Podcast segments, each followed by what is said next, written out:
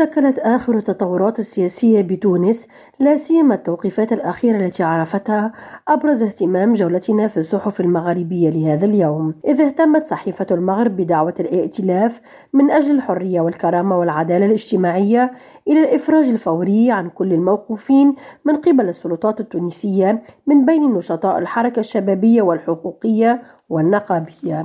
وقالت الصحيفة إن الائتلاف طالب تونس كذلك بالكف عن ملاحقة النشطاء الحقوقيين والنقابيين وضمان حقهم في التعبير والاحتجاج وأضافت أن الائتلاف يساند مساندة مطلقة كل أشكال التعبير المدني بما في ذلك الاحتجاجات السلمية ضد سياسات التهميش والتفقير والتجويع بالبلاد. بالجزائر اهتمت الصحف بحريق شب بحظيرة الحافلات تابعة لمؤسسة النقل الحضري وشبه الحضري بولاية الجزائر.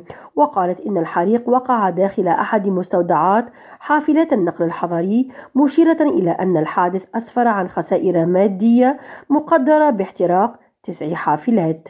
بموريتانيا اهتمت الصحف بتعزيز التكوين المهني بالبلاد وأشارت إلى إعلان وزارة التشغيل والتكوين المهني الموريتانية أنها تعمل على دعم وتمويل ألفي مشروع جديد خلال العام 2023 وذلك ضمن النسخة الثالثة من برنامج مشروعي مستقبلي. نرجس بجيرة ريم راديو تونس.